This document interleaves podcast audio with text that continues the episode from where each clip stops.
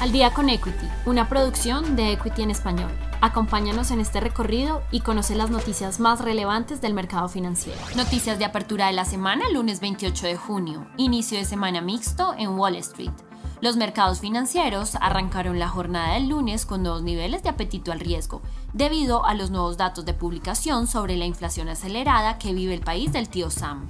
Este efecto se evidenció tras conocer las nuevas medidas de endurecimiento de política monetaria por parte de los Estados Unidos, así como el buen desarrollo de la recuperación económica. La jornada del lunes no tendrá muchas publicaciones, dado que la atención de los mercados se centra en las nóminas no agrícolas de los Estados Unidos, así como el informe de empleabilidad del sector privado. Los futuros de los índices bursátiles más representativos en Wall Street mantienen un comportamiento mixto durante la jornada del lunes y apuntan a cerrar la jornada en terreno positivo. Los precios del petróleo oscilan en su máximo. A inicios de la semana, los precios del petróleo tocaron su máximo y luego retrocedieron desde los puntos vistos por última vez desde octubre de 2018 debido a la demanda de combustible por el fuerte crecimiento económico y el aumento de los viajes durante el verano al hemisferio norte. Además, la Organización de Países Exportadores de Petróleo ha reducido la producción, devolviendo 2.1 millones de barriles por día al mercado de mayo, a julio, en su plan para relajar gradualmente las restricciones récord de producción del año pasado. Sin embargo, los inversores están pendientes a la reunión que tomará lugar el 1 de julio y se tiene la expectativa que aumenten la producción en agosto, lo que probablemente respalde precios más altos, señaló el economista del Banco de Singapur. Por otro lado, se espera que las negociaciones sobre la reactivación del acuerdo nuclear de Irán con Estados Unidos se reanuden en los próximos días e incrementen las exportaciones de petróleo iraní.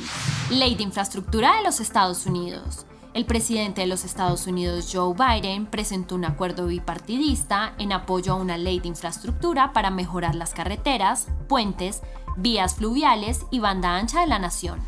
Posteriormente, el presidente Biden se pronunció en negar su firma al acuerdo a menos que los proyectos de ley vinieran en tándem. Es decir, estos comentarios no fueron tomados de buena manera por los republicanos y provocaron que el presidente Biden volviera a pronunciarse para destacar su total apoyo al proyecto y su firma del acuerdo, incluso si llega sin un paquete de reconciliación. Binance es prohibida en el Reino Unido. El mercado comenzó la semana con una nueva represión sobre las criptomonedas y tuvo lugar en el Reino Unido de tal forma que la Autoridad de Conducta Financiera de Gran Bretaña señaló que el intermediario Binance no está autorizado para realizar ninguna actividad regulada en el país. Asimismo, a partir del 30 de junio, la compañía que ofrece comercio criptográfico británico, a través de su sitio web, debe agregar a su sitio un aviso comunicativo para los usuarios. La decisión por parte de la autoridad fue debido a que la empresa intermediaria de criptomonedas no cumplía con los requisitos contra el lavado de dinero sin embargo, un portavoz indicó que el aviso no tiene un impacto directo en los servicios prestados en Binance.com. Posible fin de los estímulos del Banco Central Europeo. Según el jefe del Banco Central Austriaco, el Banco Central Europeo podría poner fin a su programa de estímulos de emergencia debido a la pandemia del COVID-19 en marzo del próximo año.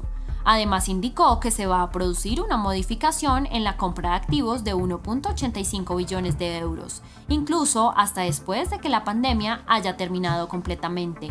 Asimismo, la pandemia está lejos de terminar, por lo que el calendario aún podría cambiar y se tendría que estar vigilante a la próxima reunión, que tendrá lugar en septiembre, en la que se hará una evaluación más profunda con proyecciones económicas. ¿Qué esperar esta semana del mercado financiero? Para esta semana, el calendario económico estará lleno de información interesante. El martes 29 de junio se espera presentar el sentimiento del consumidor. El miércoles 30 de junio se espera con ansias el informe de empleabilidad del sector privado de los Estados Unidos, junto al informe de índices de gestores de compras de Chicago. El jueves 1 de julio se espera que se presente el discurso del gobernador del Banco Central de Inglaterra, junto al índice manufacturero. Y finalmente, el viernes 2 de julio se espera el informe de nóminas no agrícolas de los Estados Unidos. Si te gustó este episodio, no olvides seguirnos, compartir con tu red y escucharnos todos los lunes y viernes de apertura y cierre del mercado financiero. Esto fue Al Día con Equity. Nos escuchamos en el próximo episodio.